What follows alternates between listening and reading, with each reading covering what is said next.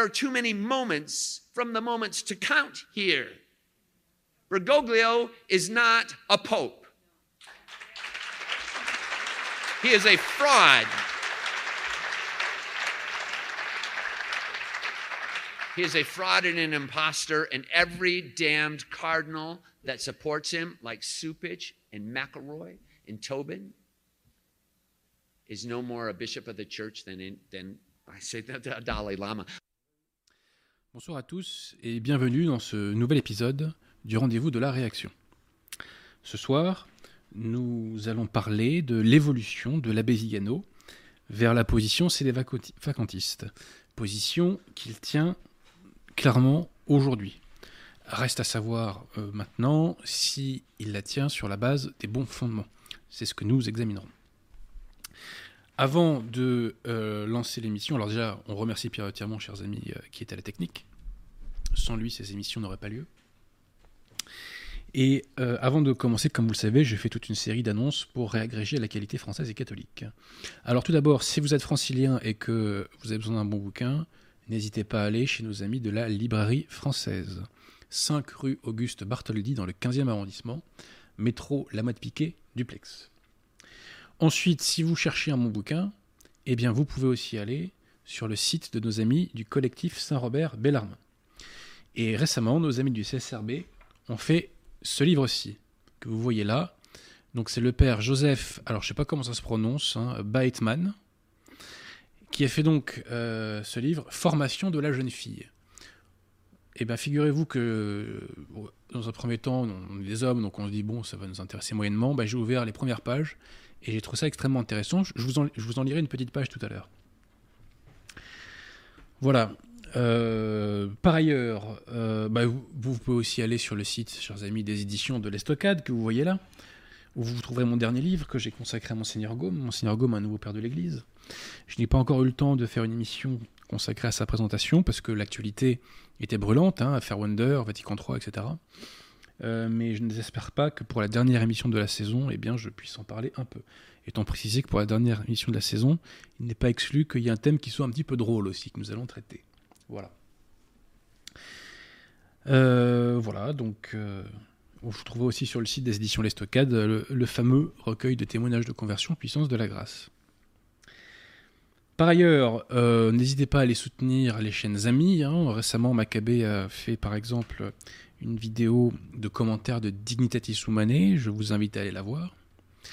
Et vous pouvez aller aussi sur le site Défense de la foi, donc Défense de la foi, enfin le site, pardon, la chaîne YouTube.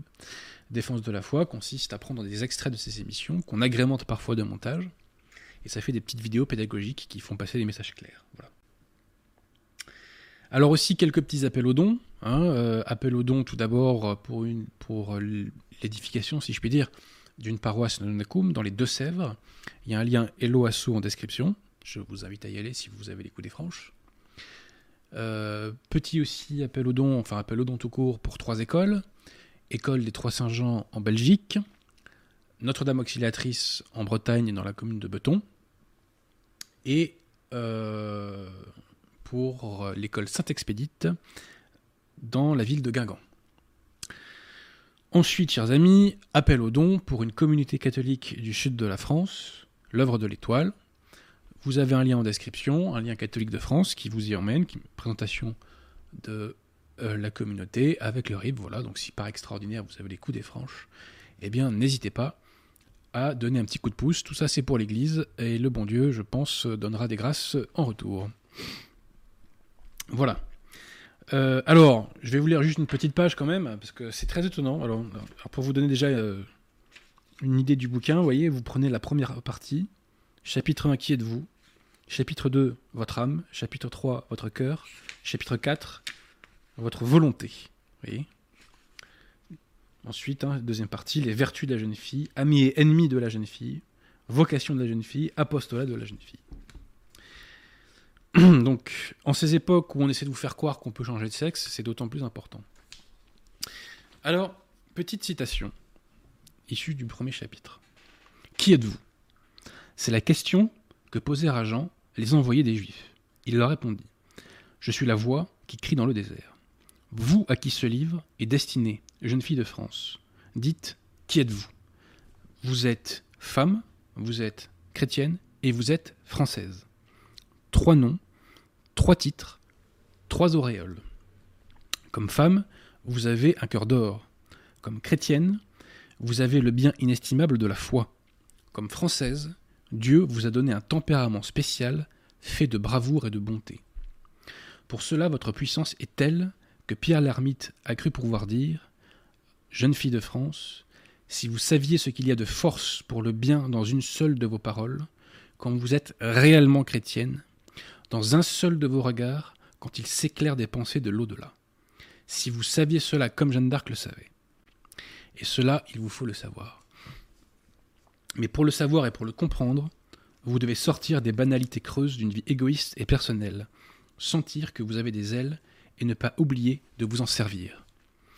Les banales poupées de mode qui s'affadissent au milieu des chiffons ne comprendront probablement pas ce livre s'il tombe entre leurs mains. Mais les vaillantes, celles qui luttent, qui prient, qui se dévouent, celles qui sauvent, celles-là feront un bon accueil, elles voudront le vivre. Je précise que le bouquin a été écrit, je crois, dans les années 20, puisqu'il me semble qu'il y a le cardinal Gaspari. Ouais, c'est ça, dans les années 20. Alors, autre petite citation. Qu'est-ce que la femme? Voici sur ce sujet une réflexion de saint Thomas d'Aquin dont vous serez touché. Dieu a pris la substance dont il devait former la femme sur le cœur de l'homme. Il ne l'a pas tirée de sa tête parce qu'elle n'est pas faite pour la domination. Il ne l'a pas tirée de ses pieds parce qu'elle n'est pas faite pour la servitude et le mépris. Il l'a prise sur son cœur parce qu'elle est faite pour aimer et être aimée. Ces belles pensées vous montrent clairement ce que la foi voit en vous. Un être fait pour aimer et être aimé. Puissance redoutable et bien douce, sublime grandeur, mais aussi immense responsabilité. Une femme a perdu l'humanité, Ève. Une autre femme l'a sauvée, Marie. Tout est là. Comme cet ambassadeur romain dont parle l'histoire, la forme, la femme, pardon, apporte avec elle le glaive ou la guerre. C'est un glaive à deux tranchants, la meilleure ou la pire des choses, un instrument de vie ou un instrument de mort. On peut dire encore que la femme est pareille à la flamme. Vertueuse, elle éclaire, réchauffe et réjouit. Perverse, elle éblouit, brûle et dévaste. Voilà. Donc j'ai pas encore lu le bouquin en entier. Euh, je le ferai probablement et il n'est pas exclu que j'en redise quelques mots. Voilà, parce que ces premières pages euh, ont suscité ma curiosité. Alors avant de commencer euh, le sujet du jour, quand même, je tiens à signaler qu'il y a un youtubeur conciliaire catholique qui m'a insulté euh, sur Facebook. Et quand je dis insulter, c'est pas critiquer, c'est pas dénigrer, c'est insulter. Je dis pas son nom parce que je veux pas lui faire de pub. Et je veux lui signifier que je le tiens pour quantité négligeable. Mais euh, j'ai proposé à l'intéressé, courtoisement, malgré ses insultes, de débattre. Et de démontrer donc que je raconte n'importe quoi sur les sujets qui concernent la foi. Je lui ai donné l'occasion de m'humilier publiquement, de réfuter mes erreurs, n'est-ce pas? Et bien entendu, l'intéressé a refusé. Comme tous les autres avant lui, comme Archidiacre et compagnie, il s'est dégonflé. Voilà. Le seul moderniste courageux que j'ai croisé, c'est Dumouche. Voilà. Il n'y a que Arnaud Dumouche qui accepte de débattre avec moi. Et la Terre a continué de tourner pour lui. Hein. Bon. J'ai peut-être une ouverture pour un autre débat à la rentrée. Nous verrons si ça se fait. Je l'espère. J'espère que l'intéressé euh, ne se déconfera pas euh, non plus. Euh, mais il est bon que les gens qui m'attaquent sur les réseaux sociaux aient le courage de la confrontation. Voilà. Moi, je n'ai pas peur de la confrontation. Voilà. voilà. J'apprécie même la confrontation pour ne rien vous cacher. Des formations obligent. Voilà.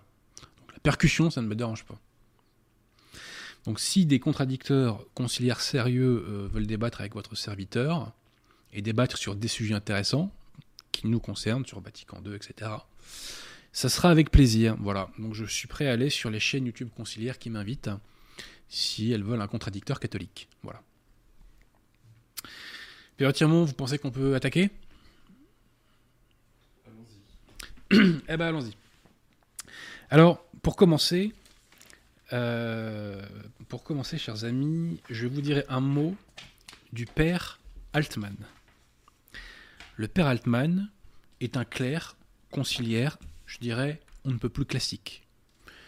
C'est un clerc diocésain qui n'a pas été validement ordonné, comme tous les clercs conciliaires depuis euh, la mise en œuvre, l'entrée en vigueur de Romani Pontificalis. Je vous renvoie, chers amis, à la vidéo que j'ai faite sur la démonstration de l'invalidité du sacrement de l'ordre conciliaire. Vous trouvez ça notamment sur Défense de la foi. Donc le père Altman est un clerc conciliaire, non validement ordonné, et celui-ci a décidé donc de dire la messe Saint Pie V. Et pour toute une série de motifs, eh bien, il a été sanctionné par son entre guillemets évêque conciliaire qui lui a interdit, suite à Traditionis Custodes, de dire la messe Saint Pie V. Il est ce qu'on appelle aux États-Unis un cancelled priest. Ces cancelled priests se sont organisés dans une coalition. Coalition qui s'appelle tout simplement Coalition for Cancelled Priests. Et cette coalition a fait une réunion publique récemment, il y a quelques jours. Dans cette réunion publique, le père Altman a pris la parole. Et comme vous avez pu le voir en vidéo après le générique, celui-ci a déclaré ceci Bergoglio n'est pas pape, c'est une fraude, c'est un imposteur, il n'est pas plus évêque de l'Église que le Dalai Lama. Donc, le père Altman fait le constat de la vacance du siège. Et il le fait devant un auditoire conciliaire. Et l'auditoire applaudit vivement. Tout cela est excellent car c'est de nature à encourager l'abbé Vigano. En 2019, pour la promotion de mon ouvrage sur les Gilets jaunes, dans une conférence, je faisais remarquer que il était en train d'émerger un cédévacantisme conciliaire entre guillemets, hein, puisque c'est un oxymore. Hein. Qu'est-ce que c'est ce cédévacantisme conciliaire? Eh bien, c'est justement un constat de la vacance du siège, mais qui ne repose pas sur des arguments dogmatiques catholiques. Espérons néanmoins que ceci servira d'étape, de marchepied vers la vérité pour les intéressés. Tout ceci, en tout cas, ne veut pas rien dire. Et ce simple clerc conciliaire diocésain va beaucoup plus loin, à lui seul, que par exemple la fraternité Saint-Pédis ou la résistance williamsonienne. Soit dit en passant. Avant de nous intéresser au cas de l'abbé Vigano, chers amis, je dois faire une mise au point très importante, me semble-t-il, sur le mot de cédé vacantisme. À titre personnel, j'accepte parfaitement qu'on me colle cette étiquette. Mais il faut bien comprendre que d'un point de vue doctrinal, à proprement parler, le cédé-vacantisme n'existe pas. Le cédé-vacantisme, c'est la conclusion factuelle, je dis bien factuelle, à laquelle on aboutit lorsqu'on applique la foi à la situation actuelle. Je répète, le cédé-vacantisme, c'est la conclusion factuelle à laquelle on aboutit lorsqu'on applique la foi catholique à la situation actuelle. Donc le cédé-vacantisme, qu'est-ce que c'est? C'est une simple émanation de la foi catholique, tout simplement. Et qu'est-ce que c'est la foi catholique? Bah, Le catéchisme du Concile de Trente nous le dit, c'est l'adhésion aux vérités révélées de Dieu. Et si vous niez n'importe laquelle de ces vérités, Léon XIII nous dit dans sa Cognitum que vous tombez dans l'hérésie. Voilà. Donc, le cédé-vacantisme, je le répète, c'est une conclusion, c'est une émanation de la foi catholique. Je mets au défi, à cet égard, les conciliaires et les lefévristes qui nous écoutent, je les mets au défi de nous dire ce que la position cédé-vacantiste retire à la foi ou ce qu'elle ajoute à la foi. J'affirme pour ma part que les conciliaires ajoutent à la foi. Ils ajoutent des torrents d'hérésie qui, bien entendu, contredisent la foi. C'est la raison pour laquelle ils n'ont pas la foi, en tout cas au fort externe. J'affirme par ailleurs que les lefévristes, eux, nient des dogmes. Ils nient l'infaillibilité pontificale. Ils nient la nécessaire soumission au pontife pour sauver son âme.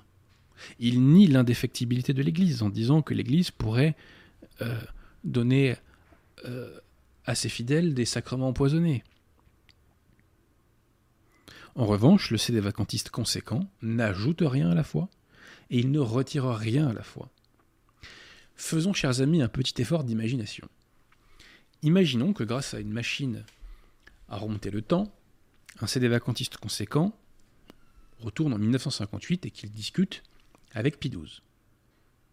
Eh bien, ce CD vacantiste conséquent et Pi 12 seront tous les deux d'accord pour dire que la peine de mort est approuvée par l'Église, qu'elle est parfaitement morale et qu'elle est parfaitement compatible aux évangiles, comme l'enseigne faiblement le catéchisme du Concile de Trente. Ils seront d'accord là-dessus, mais par ce fait, ils seront en désaccord avec la secte conciliaire et Bergoglio, qui enseignent entre guillemets infailliblement dans leur catéchisme, à l'article 2267, que la peine de mort est immorale, qu'elle est condamnée par l'Église, qu'elle est prohibée par l'Église et qu'elle est contraire aux évangiles, qu'elle est contraire à la dignité de la personne humaine. Opposition frontale, d'un côté affirmation d'un principe, de l'autre côté négation d'un principe. De même, ce CD vacantiste et Pie seront tous les deux d'accord pour dire que hors de l'Église il n'y a pas de salut, et donc, contrairement à ce qui est enseigné, entre guillemets, infailliblement dans Vatican II, les sectes hérétiques et schismatiques ne sont pas des moyens de salut. Ceci est affirmé dans Unitatis Redintegratio. De même, ceux des vacantistes et Pidous seront d'accord pour dire que Allah, l'entité qui est adorée par les musulmans, n'est pas le Dieu des catholiques, car Allah n'est pas une entité trinitaire. Ils seront d'ailleurs d'accord avec Pie II qui l'a écrit, euh, un sultan dont le nom m'échappe. Et enfin, ce CD vacantiste et XII seront d'accord pour dire que pour communier, il faut être en état de grâce. La foi ne suffit pas. Et ils seront d'accord pour dire que quand on est en concubinage, quand on vit en concubinage, quand on est ce qu'on appelle un divorcé remarié, donc c'est une forme aussi d'adultère, on n'est pas en état de grâce. Et on ne peut pas communier contrairement donc à ce qu'enseigne entre guillemets infailliblement Bergoglio et sa secte dans Amoris Laetitia. Donc chers amis, vous l'aurez compris, le sédévacantisme est une simple conclusion factuelle découlant de la foi catholique. Mais, dans la bouche du monde des conciliaires et des lefévristes, l'objet de scandale qui est désigné avec mépris par l'étiquette de cédé vacantisme, en réalité, c'est le catholicisme. Quel est le grief que les modernistes, les conciliaires et les lefévristes font aux entre guillemets cédé vacantistes? C'est de n'avoir rien ajouté à la foi et de n'avoir rien retiré à la foi. C'est de croire ce que l'Église a toujours cru et de faire ce que l'Église a toujours fait. Voilà notre crime aux yeux des conciliaires et des lefévristes sur amis ils nous font grief d'être catholiques, tout simplement. Alors, arrivons maintenant au cas, à l'analyse du cas de l'abbé Vigano. Pour préserver la révolution du coup fatal, le démon a inventé un stratagème malheureusement génial. Stratagème qui consiste à faire croire à ceux qui se pensent opposants qu'ils combattent le mal, alors qu'en réalité, ils sont neutralisés par le faux, par l'erreur. Ce stratagème a été parfaitement compris et analysé par l'abbé Jean-Baptiste Aubry, notamment dans l'ouvrage que nous avions réédité, Méthode des études ecclésiastiques. Ce stratagème, je l'appelle celui de la vérité diminuée. Vérité diminuée qu'on peut opposer à ce que l'abbé Jean-Baptiste Aubry appelle lui la vérité complète. La vérité diminuée vise non pas à nier l'ensemble d'une vérité, mais à nier quelques points de la vérité. Ce qui suffit à la transformer en erreur, puisque toute erreur contient une part de vrai. Et cette vérité diminuée, dans sa forme moderne, conserve un bien suffisamment important pour pouvoir attirer des âmes de bonne volonté. Cette vérité diminuée aboutit donc à un mélange de principes, un mélange de vrai et de faux. Et par ce mélange, on critique le mal, mais on ne rompt pas avec. On continue à, donner au mal un droit à l'existence. Donc cette vérité diminuée, qu'est-ce que c'est? C'est ce que j'appelle la critique sans rupture. Je répète, la critique sans rupture. En matière spirituelle, appliquée à notre cas, qu'est-ce que c'est? Que donne cette critique sans rupture? Cela donne le lefévrisme. Le lefévrisme est une vérité diminuée, c'est un christianisme diminué, donc c'est une hérésie qui nie des points de foi, je le répète. Le lefévrisme critique Vatican II, mais il ne rompt pas avec Vatican II. Il ne rompt pas avec en continuant de nous dire que Vatican II émane de l'Église catholique, émane de l'autorité. Il ne rompt pas avec Vatican II en soutenant que les modernistes sont l'autorité. Il ne rompt pas avec Vatican II en soutenant que la secte conciliaire serait l'Église instituée par Jésus-Christ. Et il ne rompt pas avec Vatican II en continuant à dire que les pseudo-pontifes conciliaires sont des successeurs légitimes de Saint-Pierre. Le lefévrisme, donc, continue de donner un brevet de catholicité au modernisme et à sa secte. Ainsi, lorsque l'abbé Vigano est entré en dissidence en 2018, le principal risque pour lui était eh bien, de, euh, euh, de s'engouffrer dans une vérité diminuée, et principalement dans le lefévrisme. Et de fait, si l'abbé Vigano n'est pas parti de, euh, du lefévrisme, il en a subi l'influence négative, la mauvaise influence. L'enjeu pour nous est triple. Il fallait que l'abbé Vigano, premièrement, fasse le constat de la vacance du siège en disant que Bergoglio n'est pas pape. Il fallait qu'il dise que la secte moderniste n'est pas l'Église catholique instituée par Jésus-Christ. Et troisièmement, il fallait qu'il se prononce pour un statu quo ante en 1958. C'est-à-dire qu'on revienne à la situation de 58, tout ce qui a lieu après la mort de Pie XII étant considéré comme nul et non avenu. Pendant plusieurs années, à cause d'une erreur doctrinale de Monseigneur Tissier de Malray, qui est un évêque de la fraternité Saint-Pédis, l'abbé Vigano n'arrivait pas à distinguer totalement l'Église catholique de la secte moderniste. Il n'y arrivait pas. Il n'y avait pas pour lui de séparation physique claire entre l'Église catholique et la secte moderniste. Et il pensait donc que la hiérarchie moderniste était également la hiérarchie catholique. Il y avait donc selon lui et selon M. Artissier, deux entités pour une seule structure. Deux entités pour un seul corps. Alors que la vérité, c'est qu'il y a deux entités pour deux corps totalement distincts. Permettez-moi de faire cette citation de Monsieur Artissier de Malaret, et avant tout, donc, comprenez bien que le mot erreur, si je puis dire, c'est le mot de superposition. L'abbé Vigano pensait donc qu'il y avait deux entités qui se superposaient. Donc comme un lit superposé qui, au final, ne fait qu'une seule structure, bien qu'il y ait deux lits, vous comprenez? Donc citation de l'abbé Vigano, c'est un texte qui date du 1er septembre 2020. Je suis également d'accord avec l'observation de son Excellence Monseigneur Bernard Tissier de Malray sur la coprésence de deux entités à Rome. Donc il n'y a pas que la secte moderniste, il nous dit qu'il y a deux entités à Rome.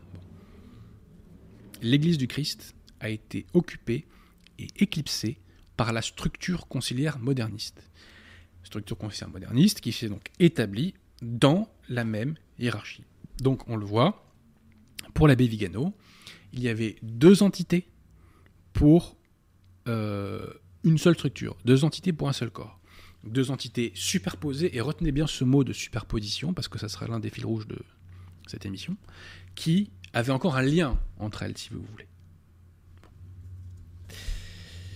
Alors, donc, euh, cette vérité diminuée de Monsieur de Malaret a longtemps rajouté, je dirais, des écailles sur les yeux de l'abbé Vigano. Mais ces écailles sont récemment tombées.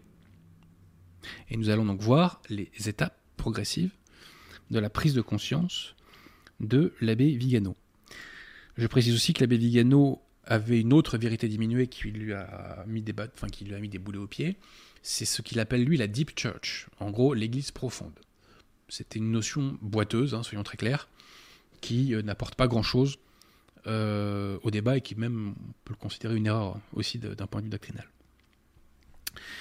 L'abbé Vigano mène un combat qui est très très difficile, à la place où il est, et qui vise à mener à la radicalité catholique les conciliaires et une partie des lefévristes. Si l'abbé Vigano avait adopté en 2018 le langage qu'il a aujourd'hui, toutes les personnes qui aujourd'hui sont avec lui l'auraient alors abandonné. Le bon Dieu, vous voyez, maîtrise bien le timing. Mais vous disais-je donc, le combat de l'abbé Vigano est très compliqué, et l'abbé Vigano adopte parfois, hélas, il faut le dire, un langage qu'on qualifiera par politesse de diplomatique. Et ce langage, en, donc, en fonction de son interlocuteur, peut donner l'impression qu'il se contredit. Je dirais même que l'abbé Vigano parfois se contredit. À d'autres moments, on a l'impression que l'abbé Vigano a reculé devant le caractère vertigineux de ses propres constatations, si bien qu'il a essayé de justifier la vacance du siège par des arguments d'ordre non dogmatique. Par exemple, il est revenu à plusieurs reprises sur l'incident de l'annuaire pontifical dans lequel Bergoglio a nié son titre de vicaire du Christ. Il l'a rejeté. Il a insisté à plusieurs reprises sur les irrégularités du conclave de 2013, au terme desquelles Bergoglio ne pourrait pas être élu, enfin être considéré comme pape. Alors, ce qui est bien quand même tout de même avec l'abbé Vigano, c'est que euh, il évolue dans la bonne direction et il sait s'affranchir des mauvaises influences qu'il a autour de lui. Même si aujourd'hui, il y en a encore, hein, soyons très clairs. Hein. Bon. Par exemple, l'abbé Vigano en 2019 se revendiquait encore de Roberto De Mattei. Depuis lors, ils ont rompu.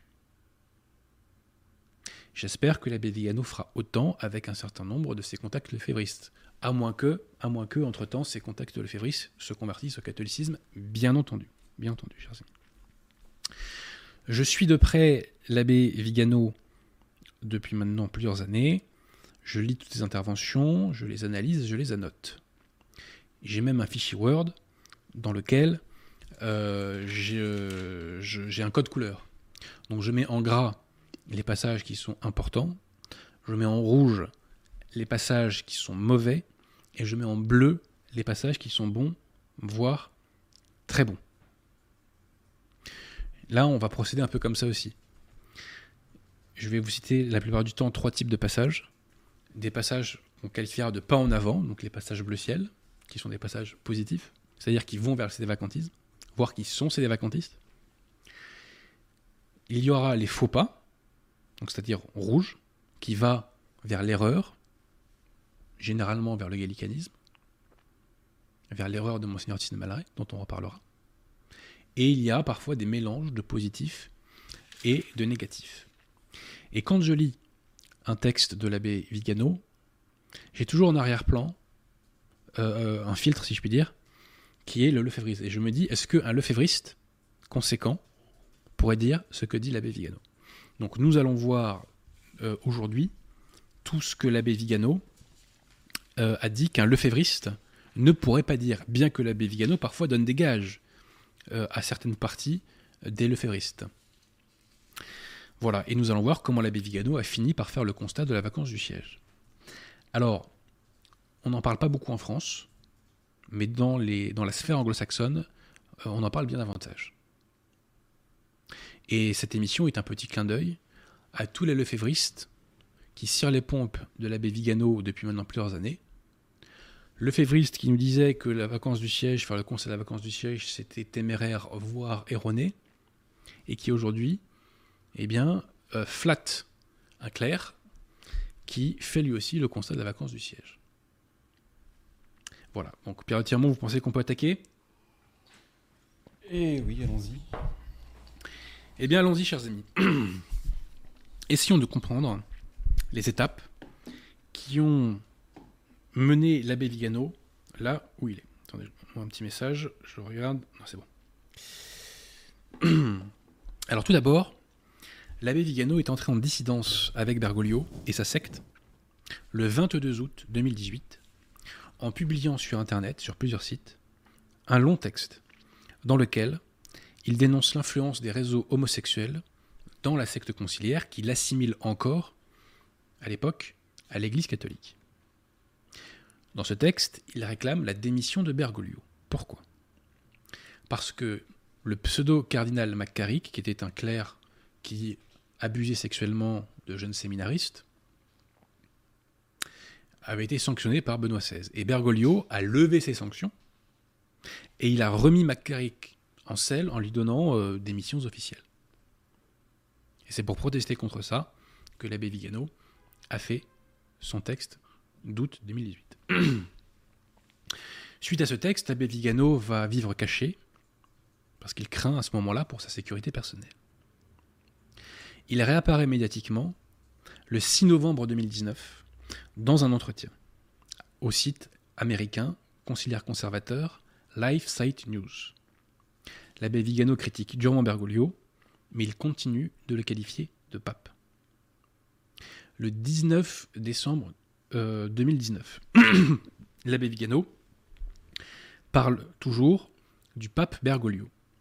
Et là, il est très critique envers Vatican II.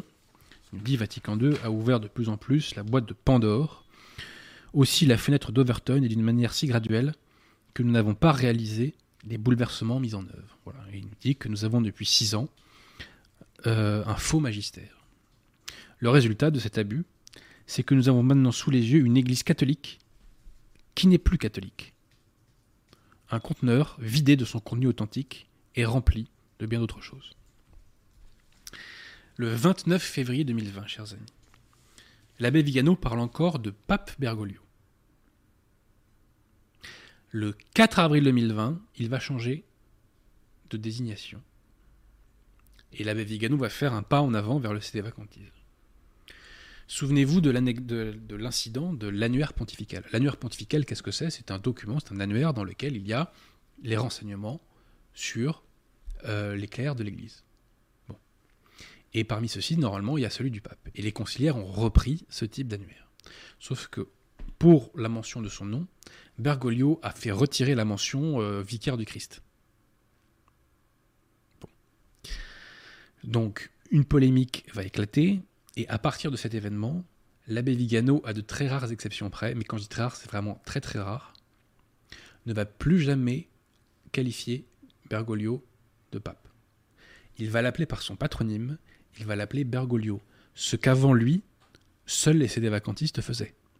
Un lefévriste ne pourrait pas faire cela. Donc rappelez-vous, nous allons voir ce que toute la radicalité que porte l'abbé Vigano, qu'un lefévriste ne peut pas faire, aujourd'hui ni hier. Alors par ailleurs, l'abbé Vigano semble dire, et moi c'est ça qui m'avait interpellé à l'époque, il semble dire que Bergoglio a usurpé le titre de souverain pontife.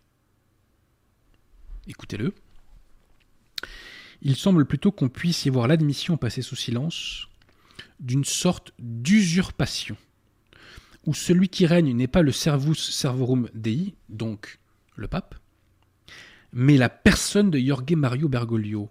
Je répète, celui qui règne n'est pas le servus servorum fidei, donc le pape, mais la personne de Jorge Mario Bergoglio, qui a officiellement nié être le vicaire du Christ. Donc l'abbé Vigano semble dire que Bergoglio a usurpé la fonction papale. Je ne vois pas comment on peut l'interpréter autrement ce passage. On dirait en tout cas qu'il veut faire passer un message et qu'il se retient pour ne pas dire les choses, je dirais, encore plus crûment. Le 9 avril 2020, l'abbé Vigano fait un appel mondial pour réciter l'exorcisme de Léon XIII. Avez-vous déjà vu un conciliaire vous parler de l'exorcisme de Léon XIII, chers amis, de l'exorcisme contre Satan de Léon XIII Moi jamais. Le 20 avril 2020, sur le site portugais de Dies Irae, l'abbé Vigano fait quelques pas en avant. Déjà, il demande à ce que, enfin, il appelle à ce que Vatican II tombe en désuétude. Il nous parle du troisième secret de Fatima et il nous dit que le contenu du message révèle la conspiration contre les ennemis de l'Église. Et donc ce troisième message, nous dit-il, concerne l'apostasie de l'Église. L'abbé Vigano défend la moralité de la peine de mort. Et par ailleurs, il évoque également la création d'une nouvelle Église, donc d'une secte. Citation. Une Église qui se distingue comme nouvelle par rapport à l'Église du Christ n'est tout simplement pas l'Église du Christ. Il semble que l'Église post-conciliaire moderniste et maçonnique aspire elle aussi à transformer, à dépasser l'Église du Christ en la remplaçant par une néo-Église.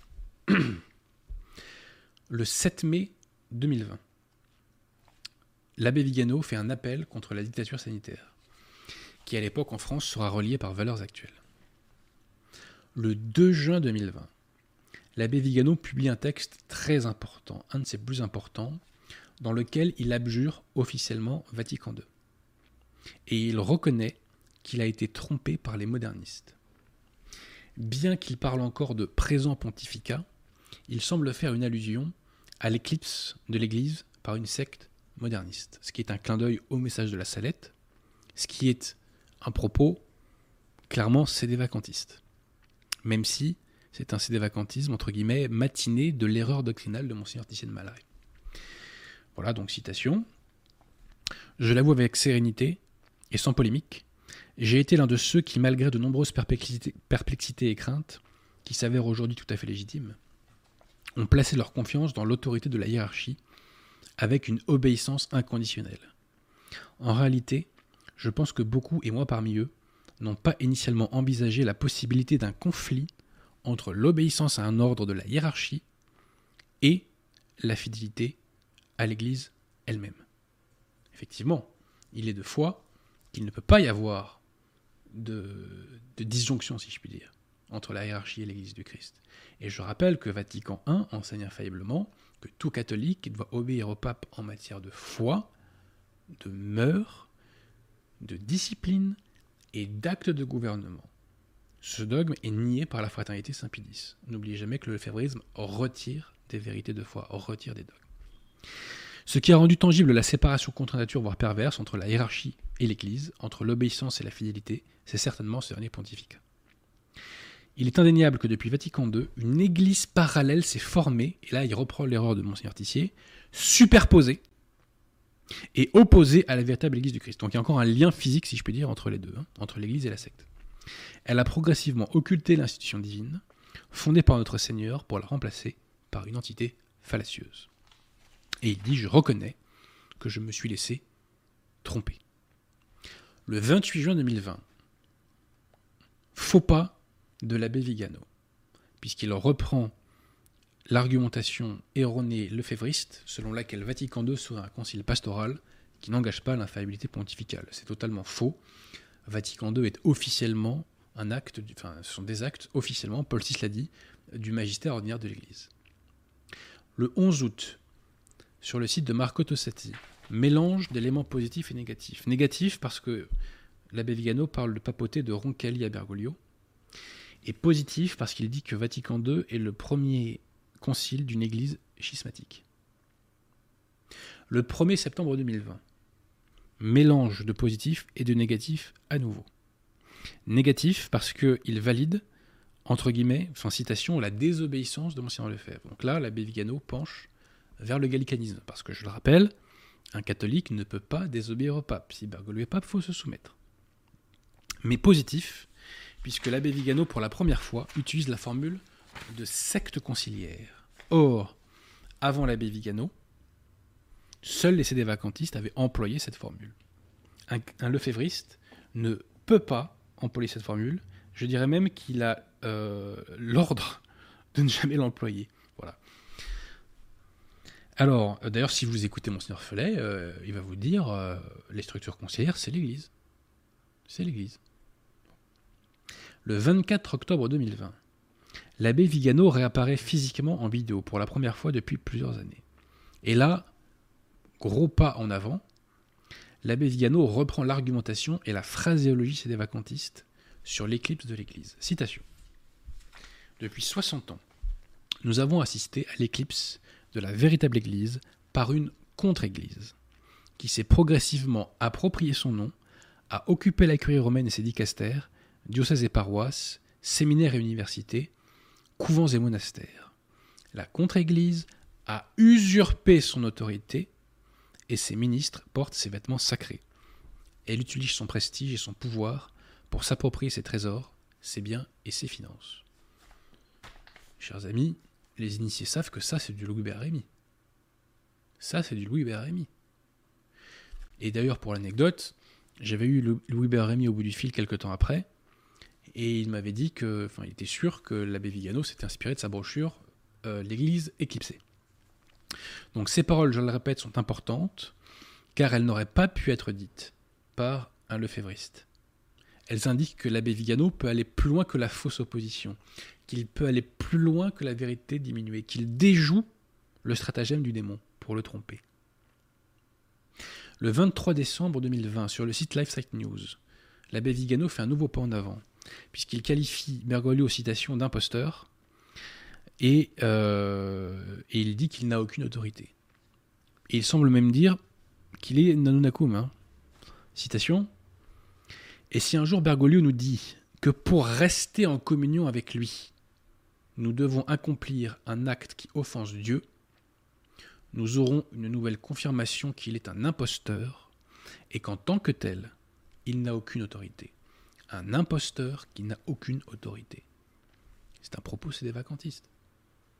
Et après cette citation, je ne vous cache pas que j'espérais qu'elle aille un peu plus vite. Je me souviens même du jour dans mon cabinet où j'étais, où j'avais imprimé ce texte et où je l'ai lu. Et j'en avais été très content. Le 4 janvier 2021, alors en 2021-2022, il va temporiser, hein. il va ralentir le rythme. Le 4 janvier 2021, il va qualifier Bergoglio de chef de la religion souhaitée par l'idéologie mondialiste. Le 6 janvier sur LifeSite News, il fait un texte assez long, très intéressant, sur l'abolition du, du serment antimoderniste.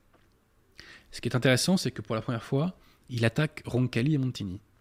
Et il dit qu'ils euh, ont mené tous les deux une opération pour démanteler le caractère solennel et sacerdotal du pontificat de Pie XII.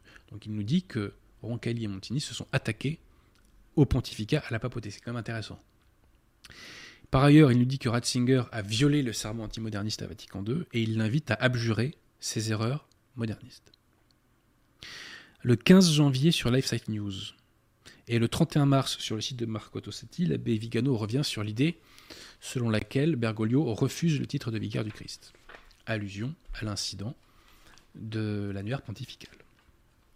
Le 20 avril 2021, sur le site LifeSite News, petit pas en avant de l'abbé Vigano, puisqu'il reprend l'argumentation et la phraséologie des vacantistes, même si il la parsème encore un peu de l'erreur de Monseigneur Tissier. Puisqu'il nous parle de la superposition sur la véritable Église, donc comme un lit superposé, d'une secte moderniste, hérétique et dépravée. Donc il y a encore un lien entre les deux. Mais néanmoins, il dit ceci, la véritable Église est maintenant éclipsée, à la Salette, Notre-Dame nous a avertis. Rome perdra la foi et deviendra le siège de l'Antéchrist. Mais ce ne sera pas la Sainte Église, indéfectible par les promesses du Christ, qui perdra la foi. Ce sera la secte qui occupe le siège du très bienheureux Pierre, et que nous voyons aujourd'hui propager l'anti-évangile du, du nouvel ordre mondial. Ce sera la secte qui occupe le siège du très bienheureux Pierre, et que nous voyons aujourd'hui propager l'anti-évangile du nouvel ordre mondial. Le 4 mai 2021 sur Radio Spada, point très intéressant. Il parle de conversion, il parle de sa conversion au sujet de sa prise de conscience de l'imposture consulaire. Un lefévriste aurait pu, euh, euh, pu parler ainsi, euh, je dirais, dans les années 80 à la limite, mais aujourd'hui, ce sont des phrases que ne disent pas les lefévristes. parler avec les jeunes lefévristes, ils sont contents d'être en communion avec Rome. Je parle pour en avoir fait l'expérience. Bon. Le 30 mai, mauvais point pour l'abbé Vigano, puisqu'il qualifie de hiérarchie la hiérarchie moderniste. Il nous parle de l'apostasie des dirigeants de la hiérarchie. il y a comme un bon point, puisqu'il parle d'autorité usurpée. Le 9 juin, sur le site de Marco Tossati, et le 10 juin, dans un entretien avec l'abbé Barthes, alors là, on va faire un petit commun goutte, Hein, euh, donc l'abbé Barthes, ancien CD vacantiste quand même, hein, qu'il a été quand même assez longtemps, plusieurs décennies, qui a malheureusement rallié la secte conciliaire. Dans ces deux entretiens, l'abbé Vigano critique très durement la fausse messe Paul beaucoup plus durement par exemple que la fraternité Saint-Pédis, hein, puisqu'il nous dit que c'est un livre qui a été fait, euh, enfin c'est un rite qui a été fait par le maçon Bounini qu'il a copié sur le livre, enfin le, le, Books of Common Prayer de Cranmer, l'hérésiarque anglican. Et ce qui est intéressant, c'est qu'il nous parle de l'offertoire talmudique. Ça, c'est très important, chers amis. Pourquoi? La fausse messe Paul VI est une fausse messe, elle est invalide. Sa forme n'est pas valide. Je renvoie à mon émission sur Gad Elmaleh où j'ai développé tout cela. Et aussi, elle est invalide. Pourquoi? Parce qu'il y a un problème au niveau de la matière, au niveau de, du pain et du vin, qui ne sont pas mis en état d'oblation dans la fausse messe Paul VI. Ils ne sont pas mis en état d'oblation parce qu'il n'y a pas d'offertoire, il n'y a pas les prières sacrificielles de l'offertoire. L'offertoire dans la fausse messe Paul VI a été remplacé par une bénédiction juive. C'est pourquoi l'abbé Vigano parle d'offertoire talmudique. Donc il, donne, il soulève une des causes de l'invalidité de la fausse messe Paul VI. Dans un, dans un, texte du 31 août, il évoque l'éviction du papable Syrie. Il semble là faire une allusion à ce qui se dit sur le conclave de 58, à savoir que le cardinal Syrie aurait été élu, mais par la violence, on lui aurait fait refuser, on lui aurait fait euh, oui, euh, décliner la charge euh, pontificale. Alors je ne sais pas si cela est vrai, si Louis Rémy était là, il vous dirait que c'est vrai. Mais en tout état de cause, c'est un argument qui invalide l'élection de Roncalli Jean 23 et l'abbé Vigano le reprend à son compte. Ça nous dit quand même quelque chose sur là où il en est à ce moment-là. Le 27 décembre, sur le site de Marco Tossati, l'abbé Vigano reprend l'erreur doctrinale de Monseigneur Titienne Malray, selon laquelle il y a donc deux entités en un seul corps, puisqu'il nous dit que l'Église catholique et sa contrefaçon coïncident dans la même hiérarchie. Grave erreur. Grave erreur. La secte moderniste, l'hérésie de la, hiérarchie pardon, de la secte moderniste n'est pas la hiérarchie catholique. Ce ne sont pas les pasteurs légitimes. Poursuivons. Le 2 janvier dans un texte euh, de Marco Tossetti, qu'on retrouve sur le site de Marco Tossetti, mais qu'il a également lu en vidéo, en François notamment d'ailleurs, il nous parle de son retour à la messe Saint-Pie V. Et il nous dit notamment, je l'avais oublié cette messe, bien qu'elle fût celle de mon ordination le 24 mars 1968. Et il nous explique qu'il est revenu à cette messe lorsqu'il s'est senti menacé suite à sa dénonciation des réseaux homosexuels en 2018. Et il nous dit, je me souviens du jour où, au lieu de revêtir la chasuble moderne, euh, enfin le chasuble on dit, enfin je crois erreur de traduction, j'ai revêtu les ornements traditionnels. Je me souviens de la crainte que j'ai ressentie en prononçant, après presque 50 ans, ces prières du missel qui ressurgissaient dans ma bouche comme si je les avais récitées peu de temps auparavant. Le 12 février, sur le site de Marco Tossati, il reprend, hélas une fois encore, euh, l'erreur doctrinale de Monseigneur Titienne Malray. Il nous dit que la grande apostasie consiste précisément en ceci avoir superposé, pour ainsi dire, une église hérétique, euh, ultra progressiste, à la véritable église du Christ. Donc vous voyez, superposés, comme deux lits superposés, sont encore liés et font encore une seule entité. Une église dont la hiérarchie coïncide formellement avec la hiérarchie catholique. Erreur. La hiérarchie moderniste n'est pas la hiérarchie catholique parce qu'elle ne professe pas la foi et parce que ses sacrements ne sont pas valides. Le 3 avril 2022, sur le site de Aldo Mariavalli, là, il y a un pas en avant. Puisque l'abbé Vigano se prononce pour le fameux statu quo ante dont je vous ai parlé. Et il dit qu'il faut revenir à la situation où nous en étions, euh, donc, euh, où on en était, euh, à la mort de XII. En outre, il s'interroge sur la régularité du conclave de 2013. Donc, il, envisage que Bergoglio ne soit pas pape, puisqu'il envisage l'irrégularité. Alors, attendez, concernant le statut quante, il nous dit si le collège de cardinaux n'est pas persuadé qu'il faut revenir à ce que l'Église croyait, enseignait et célébrait jusqu'à Pie toute opposition au régime actuel sera vouée à un échec certain. On verra son évolution aussi concernant le collège des cardinaux tout à l'heure, vous verrez. Comme quoi, vous voyez, l'abbé Vigano évolue. C'est pourquoi il ne faut pas se désespérer quand il dit une erreur, parce qu'il est revenu sur un certain nombre d'erreurs qu'il disait. Alors, le 11 avril sur Lifesite News, une fois encore, il insiste pour parler de l'irrégularité du conclave de 2013. Le 6 mai 2022, il nous dit que le Novus Ordo doit être tout simplement aboli et interdit. Et le rite traditionnel déclaré le seul rite romain en vigueur. Je précise que ça, c'est pas la position de la fraternité Saint-Pédis. hein. La fraternité Saint-Pédis aujourd'hui ne demande pas l'abolition pure et simple de la fausse messe Paul VI. Donc l'abbé Vigano va au-delà de la fraternité. Le 23 mai, il sort une vidéo qui avait été faite euh, plusieurs mois avant, en novembre 2021. Et là, il y a plusieurs pas en avant très importants. Premier pas en avant, il dénonce le rôle de Roncalli et de Montigny euh, euh, pour avoir facilité l'infiltration de modernistes et de francs-maçons dans la hiérarchie. Ensuite, il dénonce la, com- la complicité de Montigny, du temps où XII était encore pape, avec les soviétiques pour faire assassiner les prêtres qui étaient envoyés derrière le rideau de fer. Et notamment, il dit ceci, donc l'implication de Montigny dans la fourniture des listes de prêtres qui ont été envoyés à travers le rideau de fer aux communistes qui les tueraient pose de nombreuses questions troublantes. Et la première question troublante, c'est Montigny était-il catholique? Était-il seulement papable? Ensuite, toujours dans cette même euh, vidéo qui est également un texte, il nous dit que si un pape s'était opposé à la farce Covid, elle n'aurait pas eu lieu. Pas si le pape.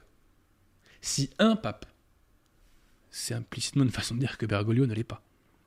Et enfin, ce qui est encore plus intéressant, c'est qu'il nous dit qu'il y a euh, la présence de voix dissidentes parmi les fidèles qui considèrent Bergoglio, citation, comme une sorte d'antipape.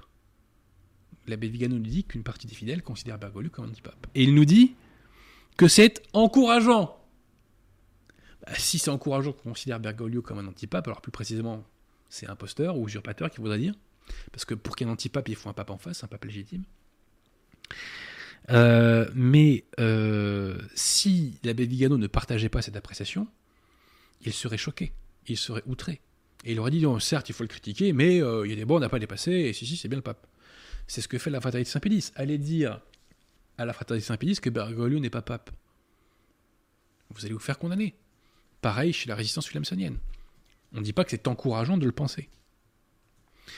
Le 3 juin 2022, l'abbé Vigano fait un communiqué dans lequel il dénonce citation la secte de corrupteurs et de fornicateurs. Et il demande à ce que cette secte soit chassée du temple. Ce qui est intéressant, c'est qu'à partir de cette date, l'abbé Vigano va de plus en plus souvent parler de secte. Il va de plus en plus souvent désigner la secte moderniste avec justement ce mot parfaitement approprié de secte. Le 21 juillet 2022, il nous parle de l'imitation protestante du rite montignien qu'un curé d'Ars aurait vu avec horreur. Le 26 juillet 2022, faux pas. Il nous dit les fidèles regardent avec consternation l'autorité. Faux. Bergoglio n'est pas l'autorité. C'est une fausse autorité, c'est un imposteur. Le 1er août 2022, là nous allons mettre en opposition une citation de l'abbé Vigano du 3 septembre 2020 à la citation du 1er août 2022. Et c'est là que vous allez vo- voir que l'abbé Vigano évolue dans la bonne direction. L'abbé Vigano, le 3 septembre 2020, désignait Bergoglio, citation, comme le détenteur et le démolisseur de la papauté. Déjà, on voyait qu'il voulait envoyer un petit message. Donc, détenteur et démolisseur. Donc, il disait encore que Bergoglio était un peu pape, là. Il dit qu'il avait deux rôles et il était encore pape à ce moment-là, dans, ses paroles, dans ses écrits. Et là, le 1er août 2022, il nous dit qu'il y a toujours un double rôle de Bergoglio. Mais quel est ce double rôle? Citation Chef de la secte qui occupe le Vatican. Et deuxième rôle, d'inquisiteur de l'Église catholique. Donc on est passé de démolisseur et détenteur de la papauté à chef de la secte qui occupe le Vatican et d'inquisiteur de l'Église. Il ne le désigne plus comme pape, mais comme le chef d'une secte. Le 27 août, sur le site de Marco Tossati, il dénonce la secte des apostats, mais, mais, mais, mauvaise influence de Monsieur Malray, secte des apostats qui infeste la hiérarchie catholique. Il dit pas moderniste, il dit catholique. Donc il est encore dans cette idée de superposition. 7 septembre, deux gros points rouges.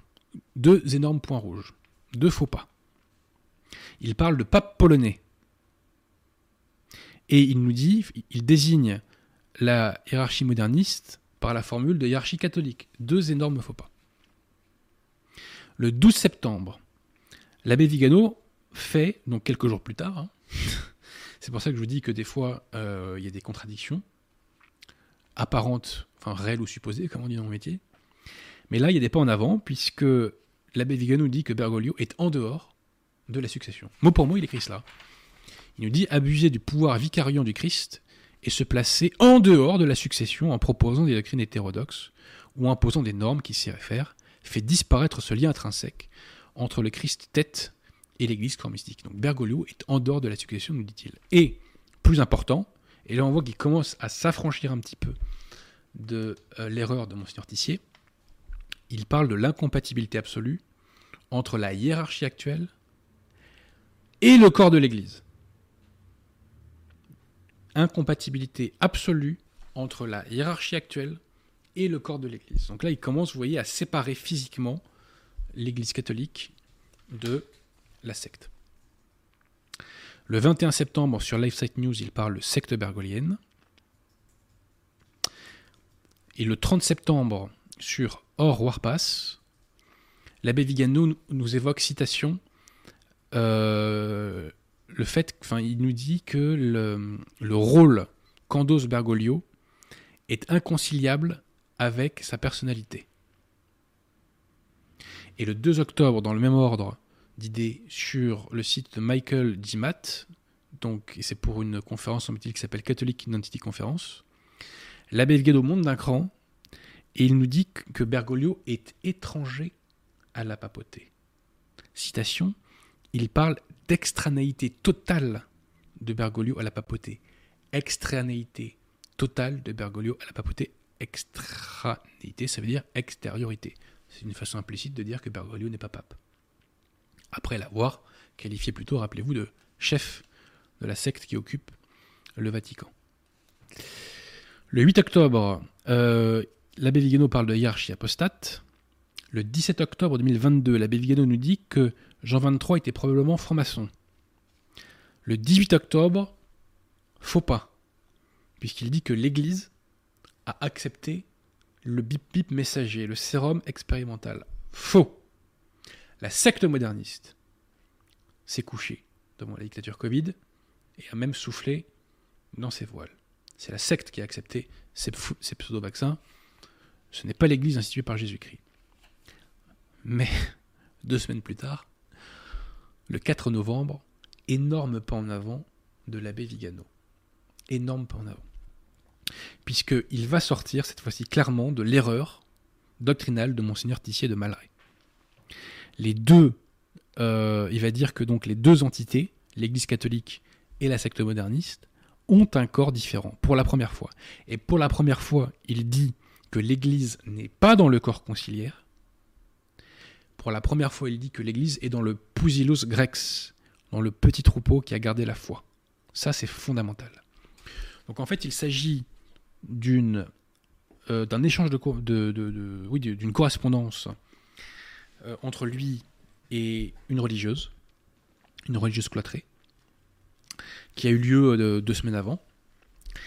Et la religieuse lui demande si Bergoglio est pape, et elle lui demande si euh, le Christ, s'il reviendrait, s'il revenait sur terre aujourd'hui, reconnaîtrait son Église. Et ce qui est intéressant, c'est que cette religieuse, pour la première fois, évoque les sacrements invalides, puisqu'elle parle de recherche de sacrements invalides. Alors, réponse de l'abbé Vigano. Écoutons bien, c'est fondamental. Là, il a franchi un, cap très important. Donc, le Christ reconnaîtrait-il l'Église? Citation. Oui, mais pas dans la secte qui éclipse le siège de Pierre, pas dans la secte qui éclipse le siège de Pierre. Donc ce n'est pas l'Église catholique, il le dit clairement, hein. mais dans les nombreuses bonnes âmes, surtout les prêtres religieux et religieuses, dans tant de simples fidèles qui, même sans porter les cornes de lumière comme Moïse, sont cependant reconnaissables comme membres vivants de l'Église du Christ. Ils ne trouveraient pas l'Église à San Pietro. Ils ne trouveraient pas l'Église, écoutez bien, chers amis, dans les diocèses et les paroisses où l'idéologie conciliaire a remplacé la foi catholique et a annulé la tradition. il ne trouverait pas l'Église dans les diocèses et les paroisses où l'idéologie conciliaire a remplacé la foi catholique et a annulé la tradition. Donc là, il dit clairement que l'Église n'est pas dans le corps conciliaire. Il y a deux entités totalement distinctes et différentes. Et il nous dit en revanche, oui, on la trouverait, enfin le roi des rois reconnaîtrait l'Église dans le Pousilos Grex, donc dans les communautés qui ont conservé la foi et les sacrements. Il poursuit, chers amis, il poursuit. Certes, écoutez bien, l'Église visible à laquelle le monde reconnaît le nom d'Église catholique et dont il considère Bergoglio comme pape. L'Église visible, donc qu'on voit médiatiquement officiellement, donc l'Église officielle, ce qui est officiellement l'Église, je dirais plutôt, à laquelle le monde reconnaît le nom de l'Église catholique et dont il considère Bergoglio comme pape, donc il dit pas Bergoglio est pape, donc il considère Bergoglio comme pape, n'est plus l'Église. Il nous dit que cette pseudo-Église visible n'est plus l'Église. Du moins limitée aux cardinaux, évêques et prêtres qui professent avec confiance une autre doctrine, etc. Mais est-ce que vous et moi, et les nombreux prêtres religieux et fidèles faisons partie de cette Église ou de l'Église du Christ? Dans quelle mesure, et là on voit qu'il s'affranchit de l'erreur doctrinale de M. dans quelle mesure nous pouvons chevaucher l'Église bergolienne et l'Église catholique à supposer qu'elles soient superposables Le fameux mot superposé. À supposer qu'elles soient superposables en quelque chose. Donc là, il dit enfin que ces deux entités ne sont pas superposables. Il dit enfin clairement qu'elles n'ont pas de lien ensemble. Ce sont deux entités détachées et je dirais euh, hostiles, ennemies. Voilà. Elles se font la guerre. Alors il y a quand même un mauvais point, un petit mauvais point. Euh, le problème est que la révolution conciliaire a déchiré le lien d'identité entre l'Église du Christ et la hiérarchie catholique. Non, entre l'Église du Christ et la hiérarchie moderniste, bien entendu. Mais gros pas en avant dans ce texte, puisque pour la première fois, il nous dit que le corps conciliaire n'est pas l'Église. Le 5 janvier 2023, sur le site de Marco Tossati, mélange de positif et de négatif, puisqu'il qualifie Benoît XVI de pape. Mais positif, il parle de l'expulsion de la secte des hérétiques et des corrompus, qui afflige et éclipse la Sainte Église de Dieu. Le 18 janvier 2023, il qualifie Bergoglio de celui qui occupe le siège de Pierre, et il le qualifie aussi de fier tyran hérétique, et il dénonce, citation, la secte moderniste. Le 21 janvier 2023, mélange de positif et de négatif. Il qualifie les prédécesseurs conciliaires de Bergoglio de pape, donc mauvais point, mais il dénonce encore la secte conciliaire, qui a remplacé l'Église catholique et qui conserve à peine et à contre-coeur son nom. Ensuite, en avril 2023, mauvais point, l'abbé Vigano fait une préface pour un site d'un clerc de la fraternité Saint-Pédis, euh, dans lequel, euh, enfin, livre dans lequel la position des vacantistes est attaquée. Alors, je ne dis pas que l'abbé Vigano euh, valide 100% de ce qu'il y a dans ce livre, on n'en sait rien. Mais l'abbé Vigano, en tout cas, donne des bons points à la fraternité et lui recommande de ne pas faire de reconnaissance canonique avec la secte conciliaire. Voilà. Donc je pense que de vous à moi, l'abbé Vigano a mis là un peu de pommade pour faire passer l'idée que la fraternité ne devait pas rallier davantage. Parce que la fraternité Saint-Pédis a déjà rallié. Euh, point rouge, hein, faux pas encore de l'abbé Vigano le 15 mai, puisque là il parle avec un média russe, et il évoque un pape progressiste. Donc ça, c'est mauvais. Et il répète que Jean 23 était probablement franc-maçon. Mais, quelques jours après, donc c'est pour ça, vous voyez, il faut pas se laisser déstabiliser par le langage diplomatique de l'abbé Vigano. Euh, l'abbé Vigano fait deux pas en avant, puisqu'il déclare une nouvelle fois que Bergoglio est étranger à la papauté, hein, puisqu'il parle encore de l'extranéité de Bergoglio au rôle qu'il occupe. Et pour la première fois, il semble faire allusion à l'invalidité des sacrements conciliaires, puisqu'il dit ceci. Citation. Les hiérarques de la secte conciliaire, euh, lorsqu'en abusant donc de leur pouvoir comme les grands prêtres du drains, euh, voudraient effacer le sacerdoce institué par le Christ en transformant le prêtre en fonctionnaire empêchant le saint sacrifice de la messe. Effacer le sacerdoce. Avez-vous entendu Monseigneur Follet dire ça? L'abbé Pagliarani Je suis même pas sûr que Monseigneur Lefebvre l'ait dit publiquement. On va encore au-delà du lefévrisme. Bon point donc. Le 28 mai, l'abbé Vigano qualifie pour la première fois euh, Bergoglio de prophète de l'Antéchrist. Alors ensuite, euh, au mois de juillet, va sortir en vidéo un texte qu'il avait écrit le 28 mai.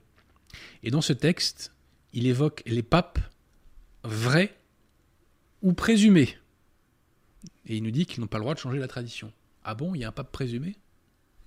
C'est une façon implicite de nous dire que Bergoglio n'est pas pape. En tout cas, de laisser filer l'idée. Et ensuite, eh bien, il va faire là, il va avoir un discours clairement vacantiste dans un tweet dont on a déjà parlé à ce micro, le 3 juillet. Alors, il nous dit notamment ceci on se demande de quelle église Bergoglio pourrait être considéré comme entre guillemets pape. Certainement pas l'église catholique. Donc il nous dit là, je répète, hein, on se demande de quelle entre guillemets église Bergoglio peut être considéré comme entre guillemets pape. Certainement pas la catholique. Il nous dit que Bergoglio ne peut pas être considéré comme le pape de l'Église catholique. C'est un propos clairement vacantiste. Très clairement. Qui va très au-delà de la vérité diminuée du lefévrisme. Mais alors de quoi Bergoglio est-il le chef, chers amis? Réponse de l'abbé Vigano. Bergoglio et sa secte. Je répète, Bergoglio et sa secte. Il nous dit que Bergoglio n'est pas à la tête de l'Église catholique, il est à la tête d'une secte. Et il nous dit que Bergoglio, donc, euh, prépare la voie à l'Antéchrist, dont il veut être le prophète. Alors, dernier texte qui date euh, d'hier, donc du 16 juillet. Texte qu'il a fait, c'est un entretien qu'il a fait pour le site de Aldo Maria Valli. Il y a plusieurs choses intéressantes qui laissent penser que l'abbé Vigano poursuit sur sa euh, trajectoire, c'est des vacantistes. D'abord, il parle de Sanhédrin moderniste, formule intéressante il évoque la secte de Santa Marta, une fois encore. Ensuite, l'abbé Vigano nous dit que le plan de Bergoglio serait donc de liquider les communautés ecclésiadei pour que tous les entre guillemets tradis se déportent sur la fraternité Saint-Pédis. Une fois cette déportation faite, Bergoglio ferait des surenchères modernistes pour obliger la fraternité Saint-Pédis à se détacher complètement de lui. Et de la sorte, les tradis seraient officiellement totalement excommuniés, pendant que la véritable Église officiellement serait la secte bergolienne. Voici la conclusion de l'abbé Vigano sur ce scénario. La hiérarchie bergolienne pourra exercer ainsi donc un contrôle total sur le clergé et le peuple, certaine de l'obéissance de ceux qui restent. Et cette secte, qui n'aura que le nom de catholique, et peut-être même plus, éclipsera totalement l'épouse de l'agneau. Mais encore plus intéressant dans ce texte. Rappelez-vous, chers amis, que. Alors attendez, je vais essayer de retrouver la date. Je crois que c'est par là. Donc, le, je crois que j'y arrive. Donc, le 3 avril 2022, il parlait encore, je dirais, avec une forme de politesse, des pseudo-cardinaux conciliaires. Et là, le 16 juillet, que nous dit-il? Il qualifie les cardinaux, citation, de conglomérat d'hérétiques. Il nous dit que ces cardinaux, sinon presque euh, tous, ne, ne sont pas catholiques. Voilà. Donc l'actuel collège des cardinaux est la quintessence de l'église bergolienne. Ses membres représentent la diffusion capillaire du modernisme et du progressisme conciliaire dans le monde. Certes, cependant, écoutez bien, ça c'est fondamental ce qu'il dit, ils ne sont pas l'expression de l'église universelle. D'abord parce qu'ils ne font pas partie de l'Église universelle. Ils n'en font partie seulement en apparence, étant précisément des hérétiques. C'est fondamental ce qu'il dit là. Il nous dit que les cardinaux ne font pas partie de l'Église catholique. Et ils ne sont pas l'expression de l'Église universelle. Qu'est-ce que ça veut dire, ça, chers amis? Ça veut dire que si ce conclave demain élit le successeur de Bergoglio, il ne sera pas pape, puisque ce n'est pas l'Église qui s'est exprimée à travers les cardinaux. Donc on le voit, l'abbé Vigano poursuit, euh, poursuit euh, sur sa lancée, c'est des vacantistes. Alors, conclusion, chers amis. Trois points. Premier point, euh, ne, ne, rêvons pas trop. l'abbé Vigano va probablement continuer à mélanger du positif et du négatif et à tenir un langage diplomatique. Puisque, rappelez-vous, ce, texte fondamental du 4 novembre où pour la première fois il disait clairement que donc les paroisses conciliaires ne faisaient pas partie de l'Église catholique. Donc ça c'est un propos 100% c'était vacantiste, hein, petite parenthèse. Hein. Et bien deux semaines, plus deux semaines plus tôt, il disait que l'Église avait accepté les vaccins. Donc l'abbé Vigano, on peut le craindre encore, usera euh, de langage diplomatique, ce qui a été l'erreur de Monseigneur Lefebvre. Donc, Excellence, si par extraordinaire vous nous entendez, de grâce, n'utilisez pas trop la diplomatie, car trop de diplomatie tue la foi. Aujourd'hui, la fraternité Saint-Pédis, on le voit, à coup de diplomatie, ne professe plus la foi catholique. Depuis au moins les années 80, la fraternité Saint-Pédis ne professe plus la foi catholique. Elle n'attaque pas la secte conciliaire, elle est ralliée à la secte conciliaire, notamment par des accords pratiques euh, pour euh, administrer les sacrements, puisque la fraternité Saint-Pédis reçoit aujourd'hui sa juridiction de la secte. Et pire, la fraternité Saint-Pédis attaque la position de Nonacum. Elle collabore à 100% avec le modernisme. Et elle continue de nous dire que les modernistes sont l'autorité. Alors que Saint-Pédis avait dit que ce sont les pires ennemis de l'Église. La fraternité Saint-Pédis a trahi Saint-Pédis en tout point. Elle a falsifié le catéchisme de Saint-Pédis. Il y a des vidéos sur défense de la foi à ce sujet, je vous invite à y aller. Saint-Pédis nous dit les modernistes sont les pires ennemis de l'Église. Et la fraternité Saint-Pédis nous dit non, non, c'est l'autorité, les modernistes. Et enfin, Saint-Pédis avait fait un code de droit canon, et la fraternité Saint-Pédis applique le code de droit canon moderniste. La fraternité Saint-Pédis a trahi Saint-Pédis en tout point. Elle porte bien mal son nom. Deuxième point de conclusion. L'abbé Vigano ne prononce pas encore publiquement la foi catholique. Parce que tant qu'on ne la prononce pas totalement, on n'est pas à 100% dans les clous. Il ne parle pas encore de l'infaillibilité pontificale, ce qui est problématique. Il semble considérer les prédécesseurs de Bergoglio, en tout cas dans ses mots, comme des papes catholiques. Et il n'est pas encore allé suffisamment sur la question de l'invalidité des sacrements inventés, enfin des pseudo-sacrements inventés par Montini. Il semble aller vers tout cela doucement, mais il faut être intellectuellement honnête, il n'y est pas encore. Donc prions pour qu'il aille, aille au bout. Mais soyons très clairs, chers amis.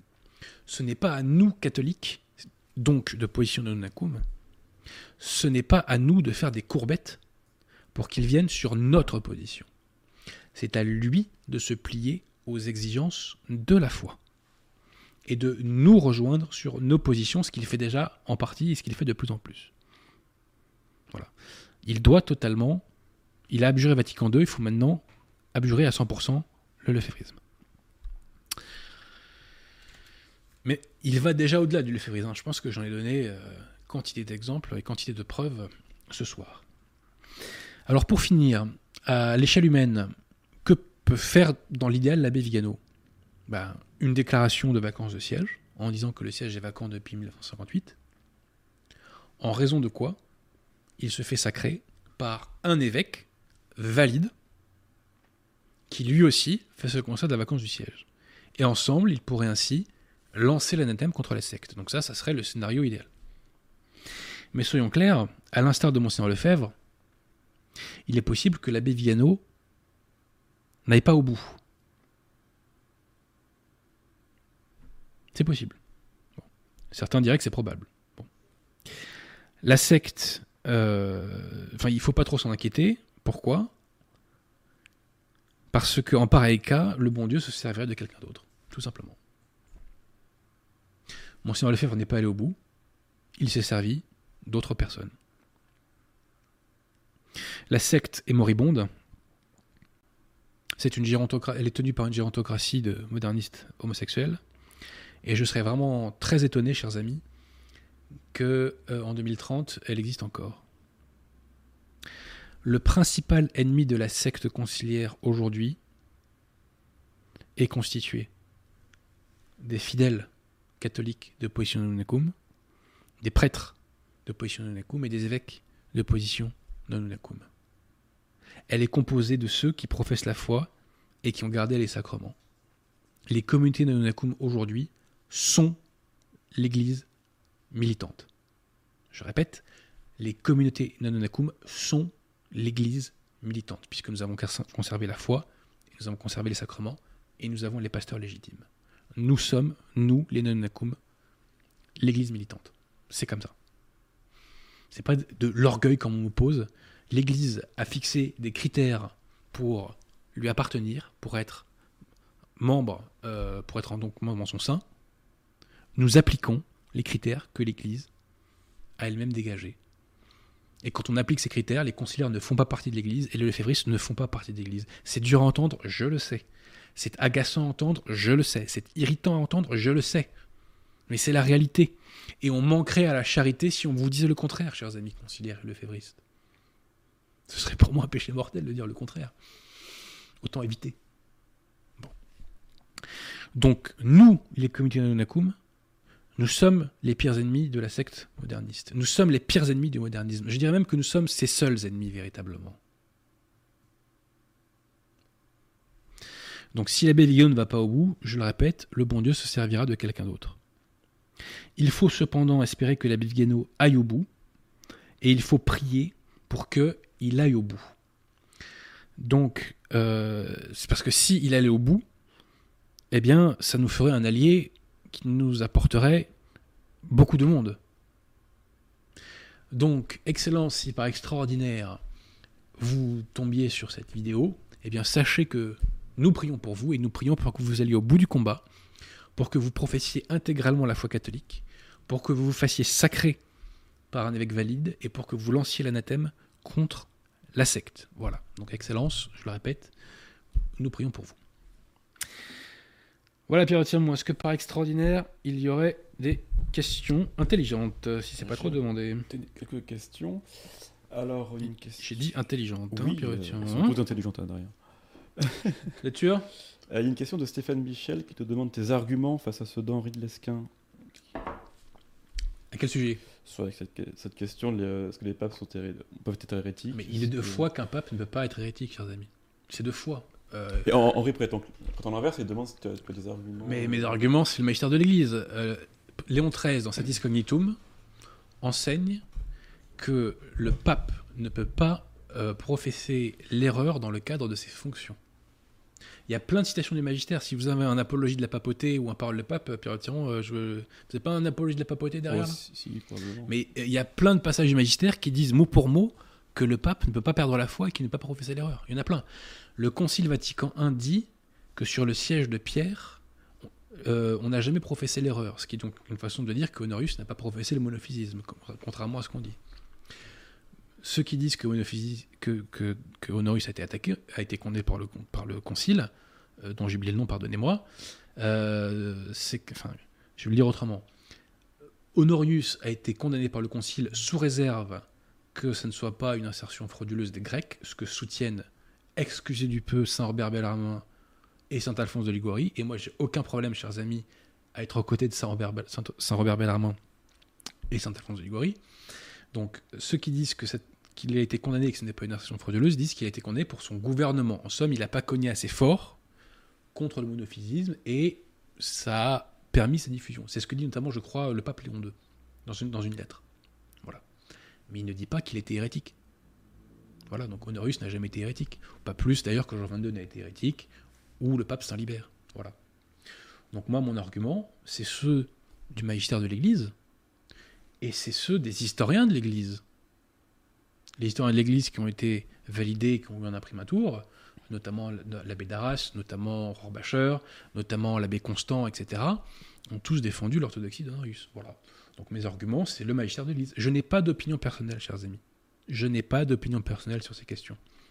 Je euh, me repose sur des autorités plus grandes que moi, principalement l'autorité de l'Église, et ensuite des plumes qui ont été validées par l'Église, notamment par des brefs, par des imprimaturs, etc. Voilà. Une question de Patrick C. Euh, Bonsoir, selon mon confesseur, l'abbé Vigano utiliserait les termes Saint Jean-Paul II. Alors, il a utilisé la formule de Saint Jean-Paul II dans son texte d'août 2018, mais il n'a plus réutilisé par la suite. Voilà. Mais en tout cas, l'abbé Vigano n'a jamais encore clairement dit que les faux papes, donc Roncalli, euh, Jean XXIII, Montigny Paul VI, Jean-Paul Ier, euh, Luciani et euh, donc, donc Jean-Paul II et Ratzinger étaient des faux papes. Et là-dessus, nous l'attendons au tournant. Excellence, si par extraordinaire nous nous entendez, nous vous demandons de le dire publiquement et de le dénoncer. Nous serons ravis, nous serions ravis que vous le fassiez à nos côtés. Voilà. Euh, Ismaël Igazi, bonsoir. En tant que musulman souhaitant se convertir au catholicisme, C'est bien, cher ami. Je, je vous encourage, je vais prier pour vous. ce que vous m'apprenez sur l'église conciliaire me trouble. Aujourd'hui, que dois-je faire pour être baptisé validement? Aller dans une communauté non. Alors, le, le baptême est valide, si vous voulez, euh, dans la secte euh, conciliaire et à la fraternité Saint-Pédis. Mais si vous faites baptiser, faites-vous baptiser dans l'église catholique. N'allez pas vous faire baptiser dans une secte. D'autant que pour le baptême, le prêtre fait des exorcismes. Dans le baptême conciliaire, on ne les fait plus ces exorcismes, et de toute façon, comme les prêtres ne sont pas validement ordonnés, ils n'ont pas le pouvoir de les faire. Donc, cher ami, je vous félicite de vouloir devenir catholique, mais devenez catholique, ne devenez pas moderniste. Voilà. Donc, essayez de trouver une communauté Nanonakum. Allez sur le site catholique de France. Il y a la liste, pas de toutes les communautés Nanonakum de France, mais quand même d'un certain nombre. Allez-y, chers amis, et rejoignez ces communautés. Si c'est possible pour vous, bien entendu. Et le lien est en bas de la description de la vidéo. Voilà, donc allez-vous. Et pour toutes les personnes qui ne sont pas converties, euh, qui ne sont pas baptisées, euh, devenez catholique, faites-vous baptiser. Un Français doit être catholique, chers amis. C'est c'est évident. Ah bah attendez, tiens, bougez pas. J'ai oublié de vous faire une petite citation que j'avais trouvée sympathique ici. Là. Euh, Attendez, où est-ce que je vais, est-ce que je vais la retrouver celle-ci? Est-ce que je vais la retrouver? Voilà. Alors on dit qu'est-ce que la France? La France, mais c'est le paradis des braves, le plus beau pays après le ciel. C'est le cœur et le cerveau du monde, la terre des grands sursauts de l'humanité, terre de foi, de chevalerie, et pour cela, terre de résurrection. Exceptionnel. La France, c'est la race, alors c'est la loi salique, c'est la race illustre, construite de la main de Dieu, forte par les armes, fidèle dans ses alliances, pleine de grâce et de franchise. Et puis il y avait une citation d'un évêque qui était pas mal aussi, de Monseigneur euh, Bougot, que je ne connais pas, je dois dire.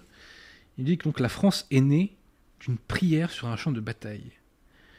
Aussi, ce qui fait tressaillir, ce qui la fait tressaillir, c'est le beau, le grand, le noble, jamais l'intérêt, toujours le dévouement et l'honneur. Voilà. Et on pourrait continuer, je pense, longtemps. Donc, cher ami, vraiment, je vous félicite de vouloir vous convertir, mais de grâce, n'atterrissez pas dans la secte moderniste, quoi. Une question de foi patristique. Que pensez-vous de la récente déclaration d'Alexandrie?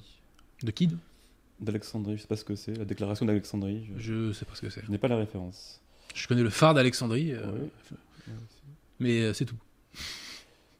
Euh, bien, c'est tout.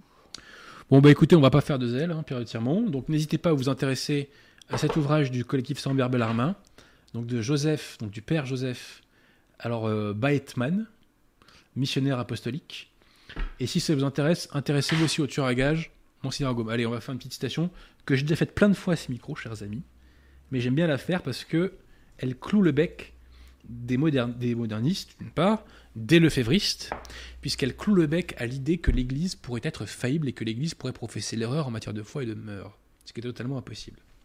Donc deux petites citations de Monseigneur Gaume, issues de son ouvrage Le traité du Saint-Esprit, qui a reçu l'imprimatur par ailleurs. Et Monseigneur Gaume avait reçu d'ailleurs plusieurs brefs de Pie IX, un des plus grands papes de l'histoire. Donc citation. Si, dans la durée des siècles, il était possible de trouver, je ne dis pas une heure, mais une seconde, où l'épouse du Saint-Esprit aurait enseigné l'ombre d'une erreur, le règne de la vérité sur terre serait fini. Donc il donne lui aussi un blanc-seing d'orthodoxie à Honorius. En accusant l'Église romaine d'infidélité, les protestants ne s'aperçoivent pas, vous pourriez dire le lefévriste, hein, ne s'aperçoivent pas qu'ils posent en principe le scepticisme universel. Si l'Église s'est trompée, ou, comme ils disent, si elle est corrompue, que deviennent les assurances d'infaillibilité données par Jésus-Christ? Je répète. Si l'Église s'est trompée, ou, comme ils disent, si elle est corrompue, que deviennent les assurances d'infaillibilité données par Jésus-Christ? Plus loin. Le Verbe incarné ne serait pas Dieu si l'Église avec laquelle il a promis d'être tous les jours, pendant tous les siècles, pouvait enseigner une seule fois une erreur, si petite qu'on la suppose, ou laisser périr une seule des vérités confiées à sa garde. Ainsi, les protestants qui nient la perpétuelle infaillibilité de l'Église, perpétuelle infaillibilité, rappelons-nous ce que nous dit XI dans Martello Manimus, l'Église est infaillible chaque jour, le magistère s'exerce chaque jour. Donc ainsi les protestants, pour dire les lefévristes, qui nient la perpétuelle infaillibilité de l'Église, nient virtuellement la divinité de notre Seigneur Jésus-Christ. Voilà. Voilà, voilà, chers amis. N'hésitez pas à aller sur le site de l'Estocade pour vous imbiber de la plume de Monseigneur Gaume. On va s'arrêter là, Pierre Tirmont. Je vous remercie, cher ami, d'ailleurs, pour l'assistance technique que vous nous apportez. Et prions, prions pour que l'abbé Vigano euh, eh bien, euh, aille euh, au bout du combat. Voilà.